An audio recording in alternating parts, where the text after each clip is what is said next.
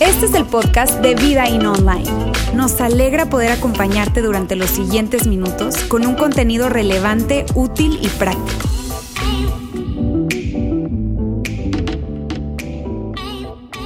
Estamos nosotros en la quinta parte de esta serie que hemos venido ya desarrollando y que la siguiente semana vamos a finalizar. Si alguien se estaba preguntando cuándo íbamos a finalizar, ¿verdad? La siguiente semana vamos a finalizar esta serie. Esta es la quinta parte de una serie que le hemos llamado Tu integridad nuestro mundo. Ese ha sido el nombre de esta serie, Tu integridad, nuestro mundo. Y todo esto bajo la idea, amigos, de que ciertamente es un tema personal, que la integridad es un tema personal, pero que no es algo privado, que las decisiones que tienen que ver con lo que está bien y con lo que está mal siempre van a impactar a otras personas, siempre.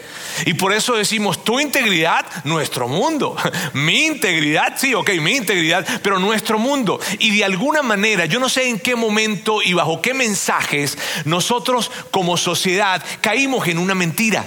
En la mentira que dice que mm, esto es mi decisión y esto es personal y yo esto, si es como es mío y es mi decisión y es personal, esto no va a afectar a nadie más. No. Y tú lo sabes muy bien. No se trata de que yo quiera convencerte de algo, sino que tu historia, la historia en general y probablemente tu historia personal te lleva a entender que sí, que hay decisiones que tú has tomado en función a lo que está bien y a lo que está mal y que tú creíste y que tú pensaste que nada más tenía que ver contigo, pero estresó a más personas. Estresó a tu familia, estresó probablemente amigos, estresó probablemente tu compañía, estresó a, a diferentes personas y afectó la vida de otros. ¿Sabes? Entonces no es algo de que sí, son mis decisiones y yo hago con mi vida lo que yo quiera, yo hago con mi cuerpo lo que yo quiera, yo hago con mi dinero lo que yo quiera. Pues no, porque cuando se trata de si está bien o está mal, lo que hemos entendido a través de esta serie es que siempre va a haber un impacto. Siempre se va a afectar y se va a impactar a más personas. Eso lo hemos visto a lo largo de esta serie. Y también hemos hablado acerca de un concepto, el concepto de lo que es integridad, un concepto que nosotros hemos tomado para que sea el concepto de la serie. ¿Está bien? Y ese concepto es el siguiente. Hacer lo que debes hacer incluso si te cuesta algo. Hacer lo que debes hacer incluso si te cuesta algo. Es más, sabes, a mí me encanta pensar lo siguiente, porque a lo largo de esta serie hemos hablado de este concepto y lo hemos repetido una vez y otra vez y otra vez y otra vez. ¿Por qué? Porque lo que nosotros quisiéramos hacer, amigos, es que esto se convierta para ti en un gran paradigma de vida, en una actitud de vida. Inclusive yo, yo, yo me ponía a pensar esto, sabes, me encantaría que tú y yo colocáramos de moda a la integridad.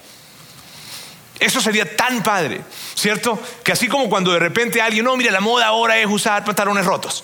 Ahora la moda es usar, qué sé yo, lo que sea. Que la moda sea ser una persona íntegra.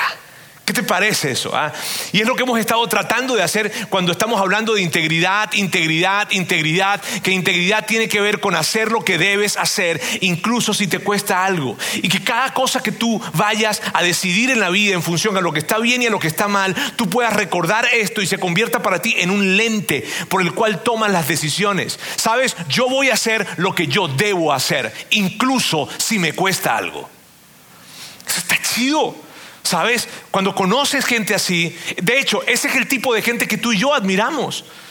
Ese es el tipo de gente que nosotros queremos escuchar sus historias y que son tan inspiradoras para nosotros. Sabes, él, ella hacen lo que tienen que hacer y lo que deben hacer, incluso si eso les va a costar algo.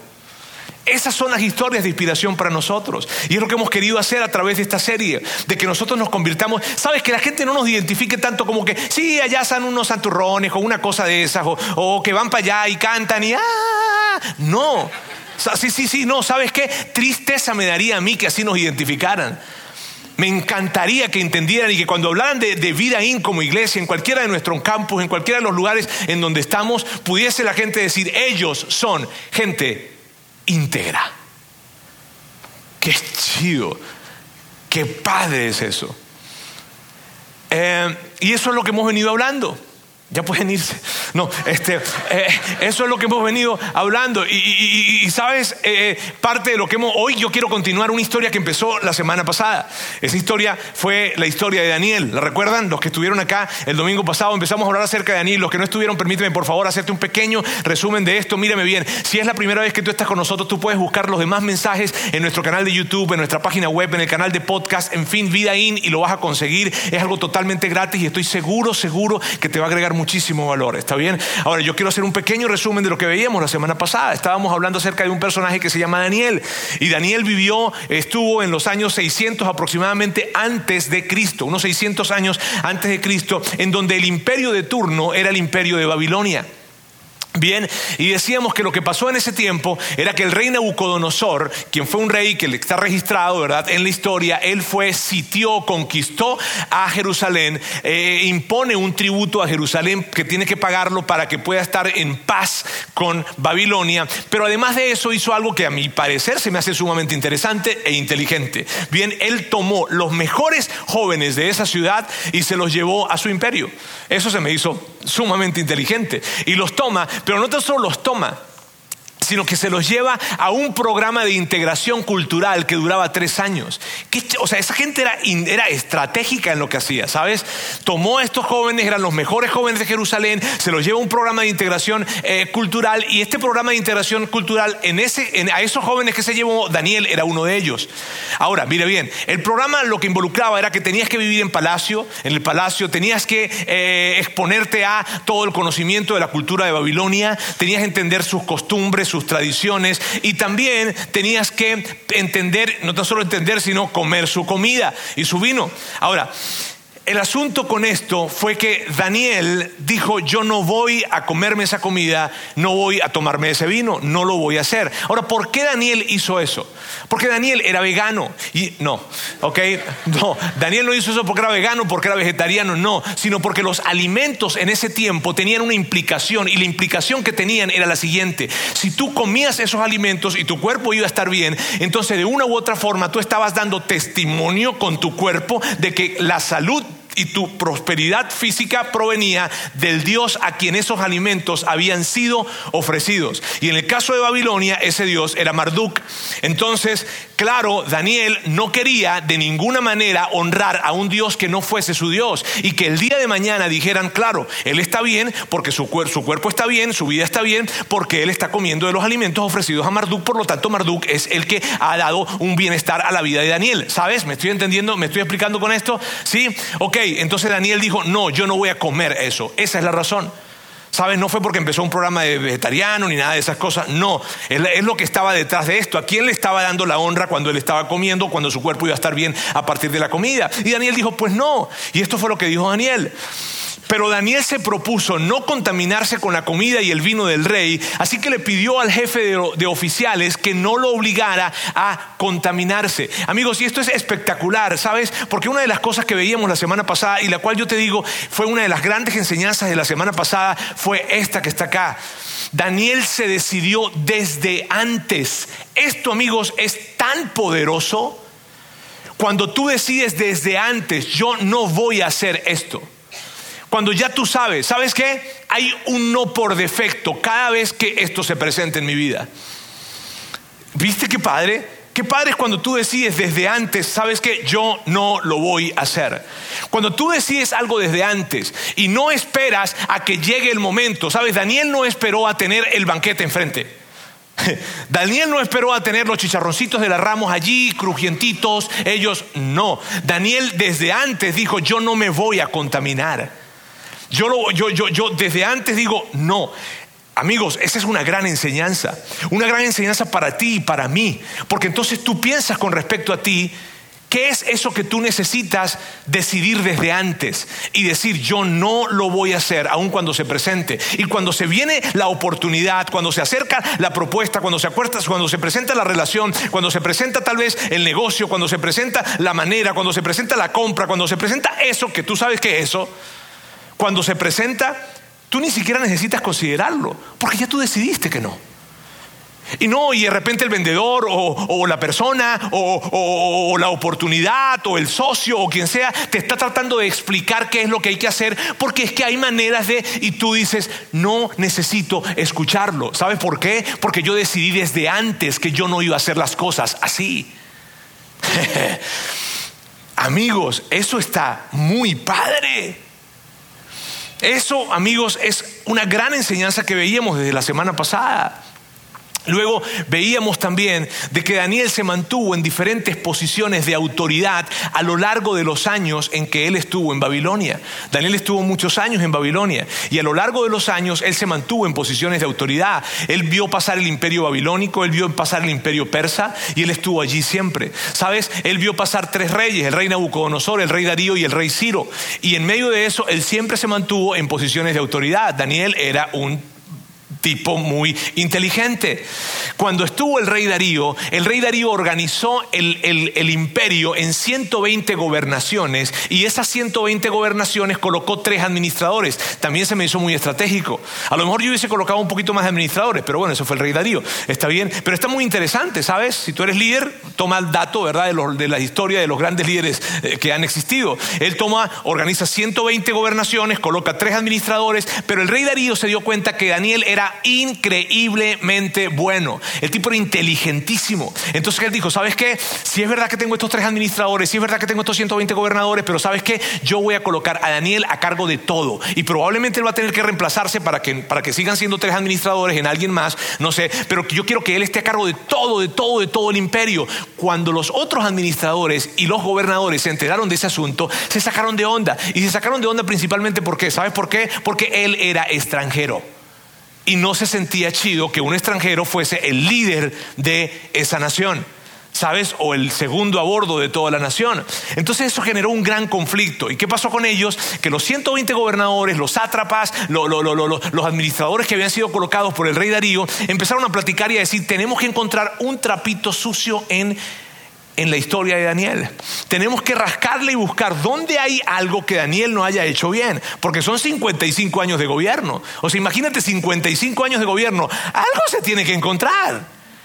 ¿Quién aquí trabaja en gobierno? No, mentira. Ok, ya va. Ahora, mira bien, o sea, 55 años de gobierno, o sea, algún trapo sucio se tenía que encontrar, algún cheque mal hecho por allí, alguna malversación de fondos, algún tráfico de influencias, alguna relación que no debía tener, algo se debía encontrar. No era totalmente limpio, no, Daniel no. ¿Y sabes cuál fue la frustración para ellos? Que no encontraron nada. O sea, lo veían y dicen, no puede ser, este vato, ¿dónde estuvo?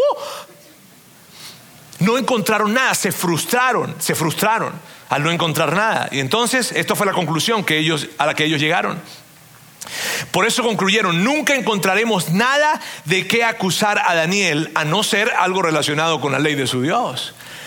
Porque ellos entendían que la razón por la cual ellos no habían encontrado nada en 55 años de estar Daniel en posiciones de gobierno y de autoridad la razón por la que no habían encontrado nada, la razón por la que no habían encontrado nada en términos de corrupción, había sido porque Daniel, eh, Daniel tenía un Dios y sus convicciones morales venían de su Dios, venían de su fe.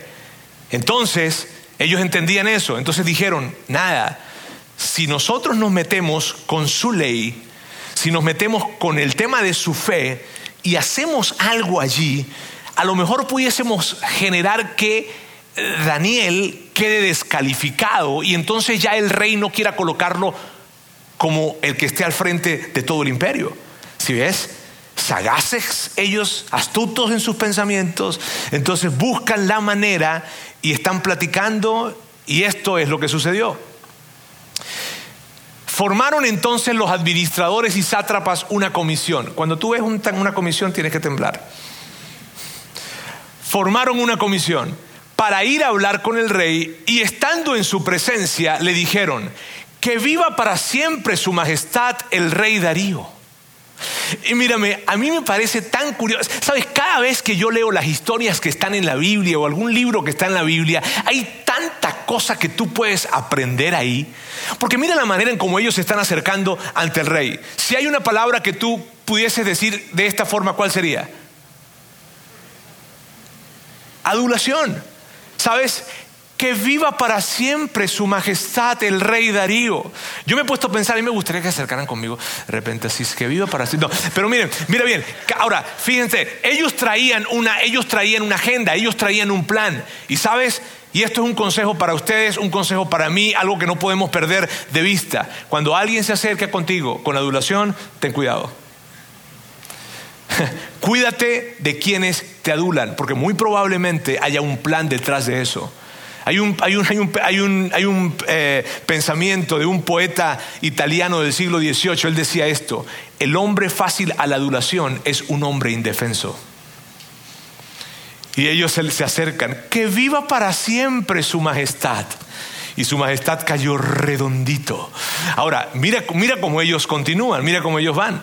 Dicen, convenimos en que su majestad debiera emitir y confirmar un decreto que exija que durante los próximos 30 días sea arrojado al foso de los leones todo el que adore a cualquier dios y hombre que no sea su majestad. Mira, o sea, e-, ellos siguen atacando o atacando no, siguen aproximándose al rey, atacándolo por su ego. O sea, dándole por su ego. Y lo que básicamente estaban diciendo es, rey, vamos a hacer una fiesta en 30 días, en donde haya música, en donde haya comida y en donde el único nombre que se nombre sea el tuyo y vamos a sacar playeras y gorras que digan I love King Darío. Y, claro, tal vez, tú, tal vez tú de repente digas, híjole, pero ¿cómo es eso de adorar a un Dios? Porque puede que tú te, tú te preguntes eso. ¿Sabes por qué? Porque en la cultura, en esa cultura, a los dioses, a los reyes se les daba categoría de deidad. Entonces ellos llegan y le dicen, ¿qué te parece, rey, si hacemos esto? Claro, imagínate cómo se siente él. Ay. Ay, no, no, no, ¿para qué? No es tanta molestia. ¿Cuántos días son? 30. Ahora, así como ellos conocían, mira, así como ellos conocían muy bien al rey y sabían que el rey no iba a negarse ante la posibilidad de tener esa festividad en donde solamente su nombre fuese adorado y fuese reconocido, también conocían a Daniel y sabían que Daniel por nada de este mundo él iba a dejar de adorar a su Dios, mucho menos a adorar a alguien que no fuese su Dios. Ah, y entonces, esto fue lo que sucedió. Expida usted ahora este decreto y póngalo por escrito. Así conforme a la ley de los medos y los persas, no podrá ser revocado su majestad. ¿Por qué? Porque, amigos, este era el asunto. Cuando un rey emitía un decreto, no había manera de revocarlo. Ni siquiera el mismo rey podía. Porque como tenía categoría de Dios, cuando tú hacías un decreto, era Dios dando un decreto y no había forma de revocarlo. Y ellos dicen, nada, si este vato lo coloca por escrito, mm, aquí lo tenemos garantizado. Entonces, que lo coloque por escrito. ¿Sabes? Ten cuidado con lo que escribes. ok, y entonces, ¿qué es lo que sucede? Dice, el rey Darío expidió el decreto y lo puso por escrito. Cuando Daniel se enteró de la publicación del decreto, se fue a su casa y subió a su dormitorio. Amigos, esto es tan, esto es fascinante, quiero decirles. Daniel se entera que, durante 30 días él no va a poder adorar a su Dios, sino que hay que rendirle adoración al rey. Él se entera y lo primero que hace es irse, ok, se va, va a su, a su, a su casa, sube al dormitorio, él parece que vivía como, su dormitorio quedaba como en una segunda planta. Y entonces, él, o sea, ¿qué haces tú? ¿Qué harías tú? Porque miren bien amigos, una cosa es, y escuchen bien esto por favor, una cosa es que tú, por hacer lo correcto, por hacer lo que tú debes hacer, exista la posibilidad de que no te vaya bien. ¿Ok? Una cosa es eso. Una cosa es que, híjole, ¿sabes qué, Eddie? Por hacer eso, puede ser que no te vaya tan bien. Pero eso no es lo que estaba pasando acá. Lo que estaba pasando acá era esto. ¿Qué haces cuando tú estás seguro de que hacer lo correcto te va a costar? Había un decreto. Si ves? y, y amigos, yo quiero que ustedes por favor piensen esto por un momento. ¿Qué haces cuando tú sabes que si tú dices toda la verdad te va a costar? ¿Qué haces cuando tú sabes que si tú dices todas las cosas como son, te va a costar? Te va a costar, porque hay un decreto, hay una ley, está escrita. No, no es que, bueno, puede ser, vamos a ver cómo nos va.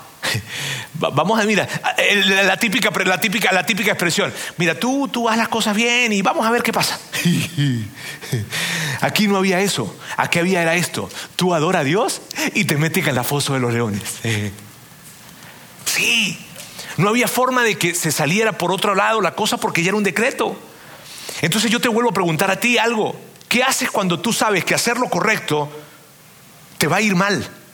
Te va a costar algo. ¿Qué haces cuando, cuando sabes que decir toda la verdad probablemente te lleve a reprobar la materia? Probablemente te lleve a pagar muchos más impuestos. Probablemente te lleve a, a perder dinero en esa negociación. Probablemente te lleve a perder la promoción que quieres. ¿Qué haces cuando sabes que hacer lo correcto te va a costar? Y por favor no quiero que levante la mano y diga hacer lo correcto. No. ¿qué haces? Piénsalo por un momento, ¿qué haces? ¿Sabes qué es lo que tú vas a hacer? ¿Y sabes lo que yo voy a hacer? Aquí está la respuesta. Depende de qué es lo más importante para mí. Eso es lo que yo voy a hacer y eso es lo que tú vas a hacer. Amigos, esos momentos nos revelan a nosotros qué es lo más importante. Tú has pasado por esos momentos. Yo he pasado por esos momentos. Y cuando llegan esos momentos en los que decir la verdad, toda la verdad, en los que hacer las cosas derechas implican sencillamente algo más, dinero, una promoción que no va a ser lograda, una cosa que no voy a poder comprar, algo, esos momentos develan ¿Qué es lo más importante para ti? Y yo sé que es incómodo lo que te estoy diciendo. Porque puede que tú digas, bueno, Roberto, no, no necesariamente, pero sí. es incómodo lo que te digo. Pero esas decisiones nosotros las tomamos en función a lo que es más importante para nosotros. Y sabes, cuando llegan esas decisiones a nuestra vida, ¿sabes qué es lo que sucede? Que esas, esas situaciones revelan que muy probablemente para mí es más importante el dinero que mi fe. Es más importante la promoción que mi integridad. Es más importante el que lo que la gente piense de mí que mi fe o que mi integridad. Es más importante eh, lo que quiero lograr, ese placer o esa cosa que quiero comprar, que mi fe o mi integridad. Y si tú eres una persona que no cree en Dios, pues míralo desde ese lugar, desde la integridad. Probablemente los que somos seguidores de Jesús podemos decir, pues nuestra fe también está aquí y definitivamente lo está. Entonces esos momentos amigos llegan para eso, para revelar algo que te mueve. Y sabes que es incómodo. Y lo que yo te estoy diciendo ahorita te tiene que estar incomodando. Y si no te está incomodando, déjame forzarme un poco más.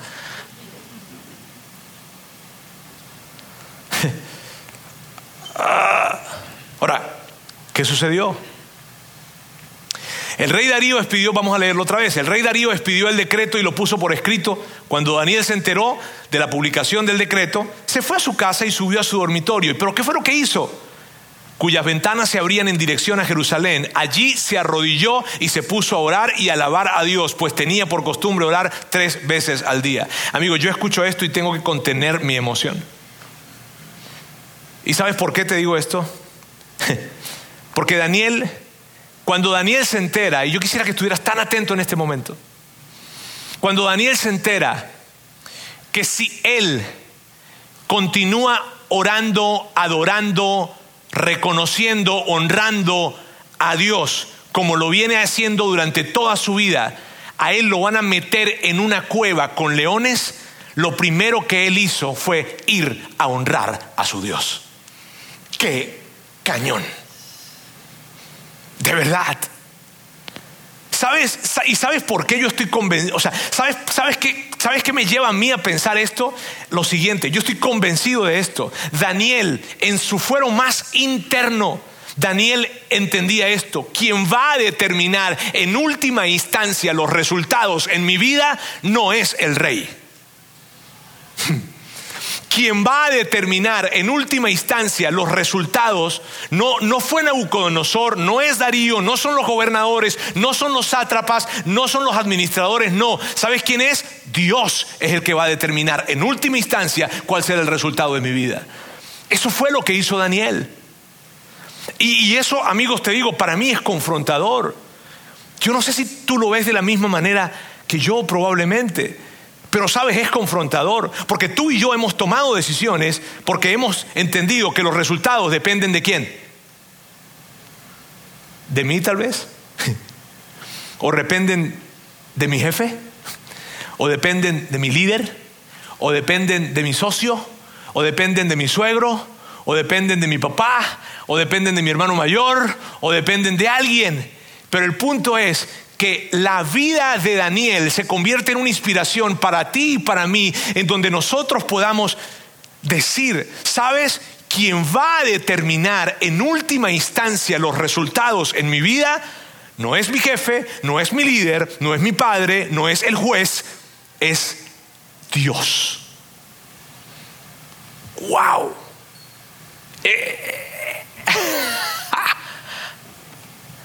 Amigos, te digo, esto te tiene que estar incomodando, por favor. Porque tú sabes, alguien viene muchas veces a la iglesia y dice, bueno, pero yo me quiero sentir bien. Y nosotros queremos que te, que te sientas bien. Pero la verdad también incomoda. Y, en la historia de Daniel hay algo que, que, híjole, es wow. ¿Sabes? Los gobernadores y los sátrapas eh, de la historia, me refiero, ¿verdad? habían, habían eh, pues contratado algunos hombres para que estuvieran vigilando a Daniel, a ver qué iba a hacer. Entonces, estos hombres que van a la casa de Daniel, Daniel, y algo padrísimo de esto es que Daniel ni siquiera cerró las ventanas. Yo creo que si yo hubiese estado con Daniel, le hubiese dicho a Daniel, oye Daniel, ¿sabes qué? Tú sigue orando, claro que sí, tres veces, de hecho si quieres diez, pero cierra las ventanitas, papá. Pues para que no te vean, ¿no? Porque al final del día Dios lo que ve es el corazón. Pero Daniel entendía que cerrar las ventanas significaba actuar con temor. Y de alguna forma para él representaba que estaba negando a su Dios. Entonces, estos hombres se acercan y están pendientes a ver qué onda con Daniel se dan cuenta que Daniel, pues claro que se iban a dar cuenta, Daniel estaba orando arrodillado con las ventanas abiertas y lo hacía tres veces al día. o sea, no es como que lo voy a hacer, no, lo que pasa es que yo me levanto muy temprano, a las cuatro de la mañana lo voy a empezar a hacer. No, no, él lo hacía tres veces al día, a plena luz del día. Y estos hombres lo ven. ¿Y cómo lo ven? Y estaban siendo, fueron, fueron contratados definitivamente por estos otros, van entonces con su majestad. Y mira lo que sucede. ¿No es verdad que Su Majestad publicó un decreto? Según nosotros entendemos, no sé, todo el que en los próximos 30 días adore a otro Dios u hombre que no sea Su Majestad, será arrojado al foso de los leones, ¿cierto? Así como que ellos no sabían, ¿no? Sí, no, Majestad. Y Su Majestad, o el rey Darío, le dice, pues sí, ¿qué pasa? O sea, ¿cuál es el punto? Y continúa y dice, pues Daniel, que es uno de los exiliados de Judá, por cierto, ¿no? porque eso es lo que les molestaba a ellos, que fuera un extranjero, que es uno de los exiliados de Judá, no toma en cuenta a su majestad. ¿Eso nos preocupa tanto? Ni el decreto que ha promulgado. Todavía sigue orando a su Dios tres veces al día. Fíjese, fíjese, fíjese, fíjese. Ellos que están allí, tú sabes. Ahora, ¿sabes qué es interesante en esto? Sumamente interesante en esta historia, que el rey no se enojó, sino que se angustió. El rey se angustió muchísimo cuando escuchó esto. Y ahí te digo, hay tantas enseñanzas en esto.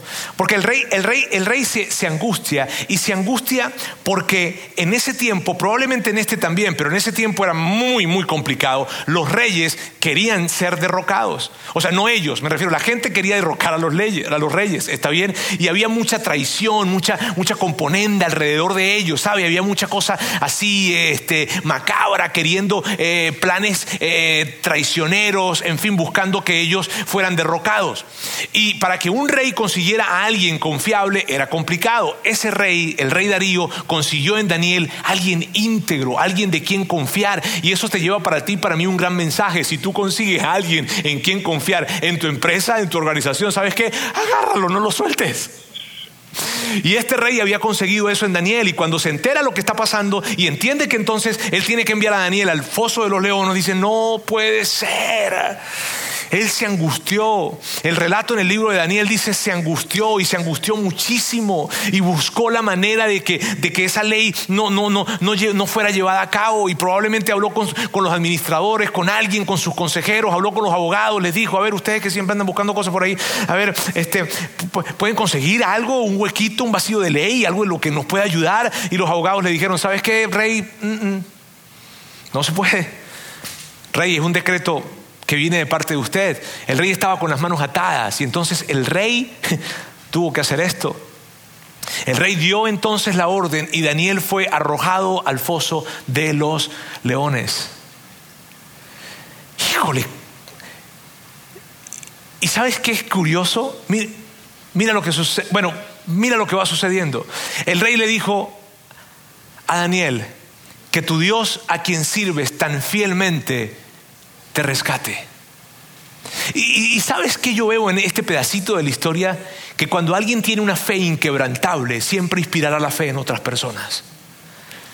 Y aunque Darío no era un seguidor de Yahvé, quien era el Dios de Daniel, Dios, la fe de Daniel lo estaba llevando a considerar que puede ser que tu Dios te rescate. Luego sucede algo, también sigue sucediendo algo curioso. Trajeron entonces una piedra y con ella taparon la boca del foso. Luego el rey Darío volvió a su palacio y pasó la noche sin comer y sin divertirse, y hasta el sueño se le fue. ¿Qué? Qué curioso esto.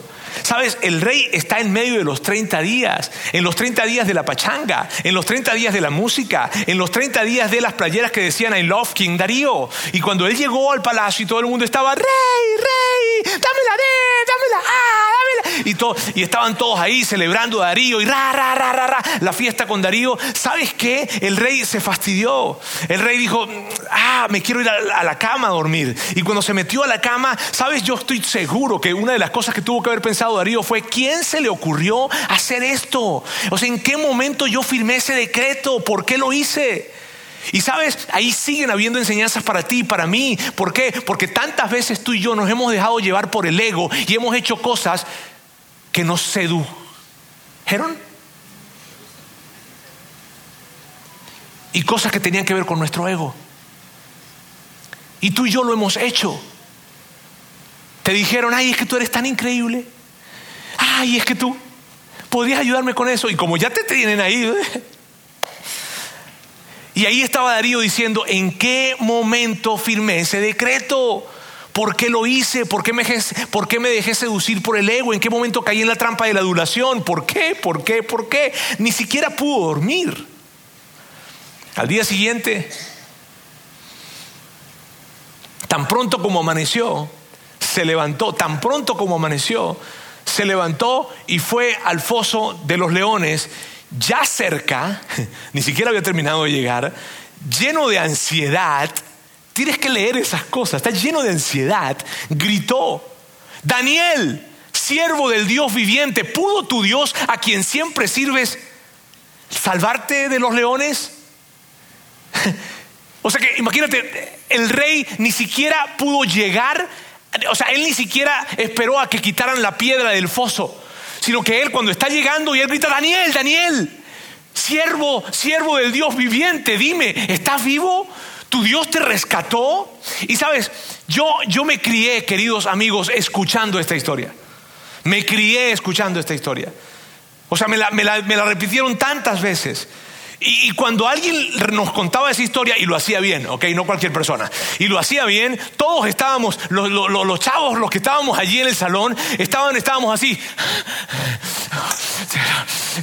Y ya sabíamos lo que pasaba.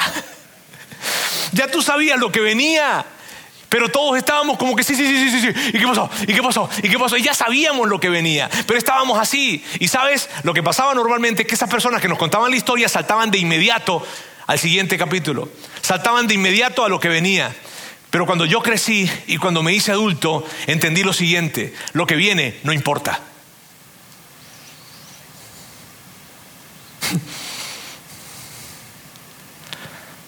Cuando crecí, me di cuenta que la siguiente parte de la historia no importa, porque el punto más importante ya pasó. ¡Wow! Y yo no sé si tú entendiste eso, pero a mí me llena... ¡ah! Porque el punto de esta historia, amigos, es este. Lo que más le preocupaba a Daniel no era la consecuencia de su decisión. A Daniel no le preocupaba ser salvado del foso de los leones. A Daniel le preocupaba fallarle a su Dios. Y probablemente tú eres una persona que no cree en Dios. Entonces interprétalo de, de, esta manera. La preocupación más grande de Daniel era no hacer lo correcto. La preocupación más grande de Daniel era fallarle a su Dios. Y lo que pasó después, no importa. Porque él no le falló a su Dios. Él hizo lo que tenía que hacer. ¡Wow! Y amigos, para Daniel, ganar, para Daniel, ganar era hacer lo que tenía que hacer y dejarle los resultados a Dios. Eso era ganar. Por lo tanto, y por eso, Daniel ya había ganado. Y lo que pase con la historia es lo de menos. Ahora, yo quiero decirles algo, amigos. Algo que, es muy importante al mismo tiempo que inquietante. Pero, pero necesito decírselos. Y se los voy a decir con mucho cariño, pero se los voy a decir. ¿Sabes? Daniel no tenía garantías. O sea, no había una garantía en la que le asegurara a Daniel que al él, seguir adorando a su Dios, la boca de los leones iba a ser cerrada de alguna manera. No había garantías de eso. No había garantías. Así como no hay garantías para ti y no hay garantías para mí. Y si de alguna manera a ti te dijeron, si, mira, si alguna manera, en alguna manera, a ti en una iglesia te dijeron o algún amigo te dijo algo como esto.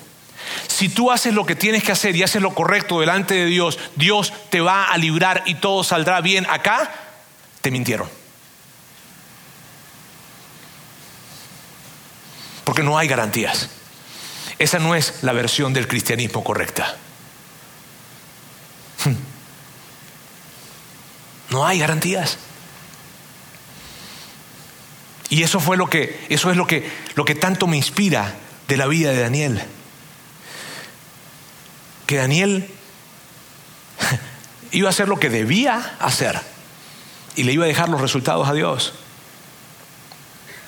Y si tal vez tú me dices, oye Roberto, pero ¿qué estás queriendo decir entonces? ¿Que los milagros no existen? No, yo no estoy diciendo que los milagros no existen.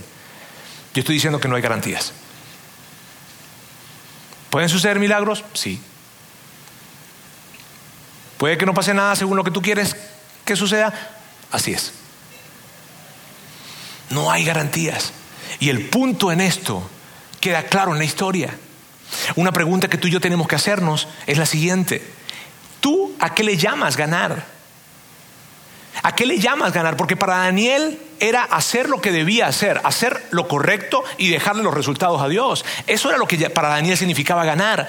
Pero para qué, a, qué, le llamas tú ganar? Y miren, esto es tan profundo, te digo, tan profundo, que me, queda, me falta tiempo para, para poder explicarte esto. Porque es tan profundo esto, amigos. ¿A qué le he estado llamando yo ganar? ¿A qué? ¿A qué le he estado llamando ganar? ¿A qué le has estado tú llamando ganar? ¿Al resultado? a que te den la promoción, a que te den la beca, a que, te, a que el negocio salga, eso es ganar. A que, a que, yo quede bien visto delante de todos, a que, a que, yo pueda tener eh, esa representación principal en eso que yo voy a hacer. ¿A qué le he estado llamando ganar? ¿A qué? ¿A qué? Porque cuando tú y yo le llamamos ganar al resultado, ¿sabes qué es lo que sucede? Lo que sucede es que cuando estemos camino a ese resultado y la integridad se interponga para lograr esto, yo me veré grandísimamente tentado a negociar mi integridad porque para mí el ganar es el resultado y todos queremos ganar. Pero cuando tú y yo le llamamos ganar a hacer lo correcto, el resultado no importa. Eso, amigos, es un gran cambio de paradigmas. Cuando tú le llamas ganar al resultado, permíteme decirte algo, vas a perder. Porque en primer lugar vas a perder tu integridad. Y en segundo lugar, eso que tú llamabas ganar, o sea, ese resultado, al final del día lo vas a perder. O una vez obteniéndolo te vas a dar cuenta que no era la gran cosa, sino que a los dos días, si es que acaso no el mismo día, vas a decir, híjole, ¿y lo valió? Quiero contarles una historia. Hace 25 años aproximadamente, eh, yo estaba en mis 10 probablemente, algo así. Eh, hace 25 años yo, yo pues trabajaba, en fin, pero parte de lo que hacía tenía un programa de radio con un amigo. Teníamos un programa de radio. Se llamaba Amigos en el Aire. Besos para todas y abrazos para todos. Ese era el programa Amigos en el Aire. Y ahí teníamos un tiempo en donde estábamos dos veces a la semana, era un buen programa, el programa iba agarrando rating, rating, rating, rating, subiendo, subiendo, subiendo, subiendo. Durante dos años estuvimos en ese programa de radio espectacular. De hecho, había una emisora en Miami que quería adquirir el programa. O sea, andábamos rompiéndola. O sea, como tú te puedes imaginar, pues. Eso era una chulada, rara, amigos en el aire, y se acercaban a la emisora y nos pedían autógrafos. Y, era aquello súper emocionante, hasta que llegó una ley. La ley decía que las personas que fueran, tuvieran programas de radio, tenían que tener certificados de locución. Y mi amigo y yo no teníamos certificado de locución. Entonces, dijimos, no puede ser. O sea que íbamos para arriba súper bien. Entonces nos dicen, no, no, ¿sabes qué? Necesitan un certificado de locución. Y nosotros salimos, el director de la radio habló con nosotros y yo le digo, Mac, y entonces, ¿qué vamos a hacer? Y él me dice, no sé. Y de repente se acercó alguien. Y mira cómo se acercó. Se acercó alguien y nos dijo, muchachos, óyeme, qué padre el programa, ustedes de verdad, hijo, la están rompiendo. Que... En Venezuela diríamos, se la están comiendo, pero yo sé que aquí no está bien, ¿ok? Entonces, la están rompiendo, ok, muchachos, espectacular, qué padre, en fin, wow. Y, ya, y nosotros, sí, sí, óyeme, ¿y qué ¿Se enteraron del certificado de locución? Sí. ¿Y qué están pensando? La verdad no sabemos, porque tenías que presentar un examen, estudiar, presentar un examen, ir a Caracas, en fin, todo un drama. Y nosotros, no sé, no sé qué, no sé qué vamos a hacer. Y entonces él nos dijo, muchachos, ustedes no necesitan un certificado de locución. O sea, ustedes están para enseñarles a hacer programas de radio a los demás. O sea, un certificado de locución a ustedes no los hace locutores, ustedes ya los son y de los mejores. Y Mac y yo nos veíamos. Te va, tú sabes. este, y, entonces él nos dijo, hay una manera. hay una manera. La manera es que yo puedo ayudarles con el certificado de locución porque yo tengo un amigo que está en el, Ministerio de Educación, de Comunicación. Ah, sí, sí. Sí, mira, por unos 100, 200 dólares yo los puedo ayudar con eso. Y les entregamos el certificado.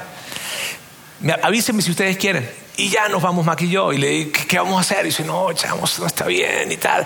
Y empezamos la conversación, no, eso no está bien, no, que no sé cuándo. Éramos solteros en ese tiempo. Y yo, híjole, pero es que no sé qué hacer, que no, no sé cuándo. Y, y entonces yo le decía, y él me decía, pero bueno, al final del día ese vato tiene razón. O sea, tú y yo nos van a enseñar a ser locutores a nosotros. Pues no, este, ¿y ese certificado qué? ¿Qué? ¿Qué? O sea, ya lo somos. Pues sí, ¿no? Sí, Total de que, pasarles el cuento largo corto, terminamos dándole el dinero a esta persona. Y él fue y nos sacó el certificado y nos lo entregó. Cuando nos entrega el certificado, bien bonito, con su sello, la firma del ministro, todo, vamos y entregamos el certificado a la radio y se los entregamos al director de la radio. Aquí está, mm. sigamos con nuestro, sigamos con nuestro programa, ¿verdad? Besos para todos y abrazos para todos. Y aquí, y sigamos con el programa. A la semana siguiente, el director de la radio nos llamó a Mac y a mí. Muchachos, acérquense a la oficina. Y llegamos a la oficina. El, director de la radio era un hombre de fe. Y se acerca y me dice, nos dice esto. Muchachos, ustedes son unos hombres de Dios. Así, así se expresó él. Y yo, yo sé lo que, yo, yo puedo saber y puedo entender lo que Dios tiene para ustedes. Y nosotros. Y luego dijo esto, no echen a perder todo lo que Dios tiene con ustedes y a perder su credibilidad por cosas como estas. Yo me sentí tan mal, porque él sabía que el certificado era falso. Y yo, ah, yo salí, yo no puedo decirle, después dijo otras cosas más que ya ni me acuerdo, pero yo salí de allí sintiéndome tan mal Mírame, yo no podía, yo, yo me acuerdo que Mac me dijo, bueno, Roberto, ah, yo, o sea, no me digas nada. Yo me sentí tan mal, tan mal, amigos. Me sentí mal, mal, mal, mal, muy mal. Y, después cambió la ley, por cierto. Este, ahora, si tú me preguntas a mí, oye, ¿qué pasó con el programa de radio? ¿Lo siguieron? Ni sé, ni me acuerdo. Honestamente te digo, yo no me acuerdo. No me acuerdo. Por eso te digo, cuando tú crees que el resultado es la meta, es perder, perder. Hoy de ese programa no se acordará nadie, yo. Y me acuerdo como una gran vergüenza. Entonces, lo que les quiero decir es, hagamos del ganar, no el resultado, sino hagamos del ganar hacer las cosas bien y en el caso de los que somos seguidores de Jesús, hacer la voluntad de nuestro Padre Celestial. Y si alguien de repente puede decir, y si alguien dijera, ¿sabes qué, Roberto? Yo perdí mi integridad, yo la perdí, yo ya la regué, yo perdí mi matrimonio, yo la regué, yo, yo, yo hice ese negocio mal hecho, yo, yo, yo la regué. A ti te tengo, a, ti te quiero decir una sola palabra, recupérala. Recupérala porque Dios es un Dios de segundas, terceras, cuartas, quintas y sextas oportunidades. Dios te da la oportunidad de que construyas una nueva historia. Hoy en día yo sé que lo que Dios, lo que ese hombre dijo que Dios tenía para mí, lo que ese hombre dijo que Dios tenía para mí, hoy en día yo sé que lo que Dios tiene para mí es vivir una vida en la que mis hijos y mis nietos el día de mañana digan, papá, el abuelo es un hombre íntegro. Eso es lo que Dios tiene para mí y creo que tiene para ti también. De vuelta a la historia de Daniel. El rey se acerca y grita, Daniel, siervo del Dios viviente, ¿qué pasó? Eh, ¿Te pudo salvar tu Dios? Y se escuchó una voz de, adentro del foso que, dijo que decía lo siguiente, mi Dios envió a, a su ángel y le cerró la boca a los leones. No me han hecho ningún daño porque Dios bien sabe que soy inocente. Tampoco he cometido nada malo contra su majestad. Y yo sé que tú ves este final y puede ser que tú te hagas esta pregunta. puede ser que tú, tú te hagas esta pregunta. ¿Me rescatará Dios a mí también? ¿Le cerrará la boca a los leones Dios también en tu caso? Te voy a hacer una pregunta. ¿Acaso eso importa?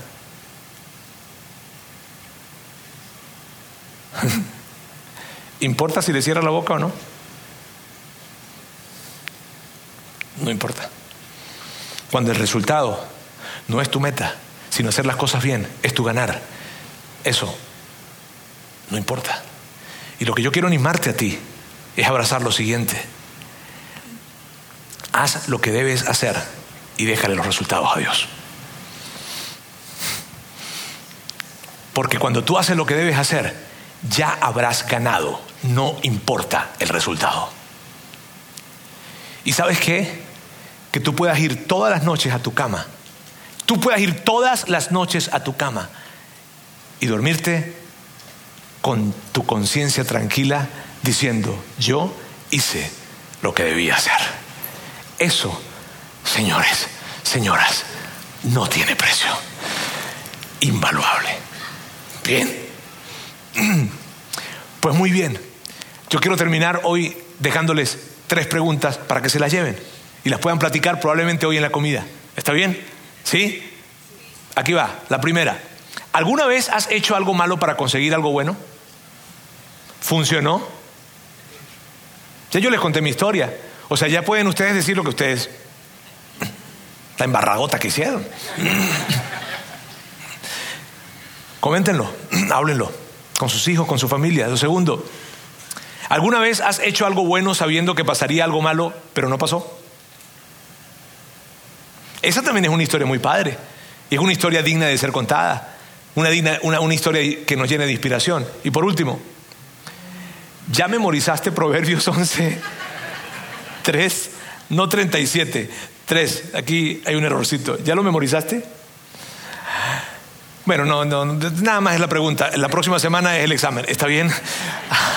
Amigos, permíteme orar. Dios, quiero darte muchísimas gracias por el día de hoy. Muchísimas gracias porque tú, Dios, nos llevas, nos retas, nos desafías, nos incomodas, pero lo haces para que vivamos unas vidas increíbles. Dios, gracias. Gracias por tu amor, gracias por tu fidelidad, gracias porque nos retas, nos desafías y nos llevas a que podamos vivir una vida en la que el ganar sea hacer las cosas como tú quieres que las hagamos y los resultados que queden en tus manos.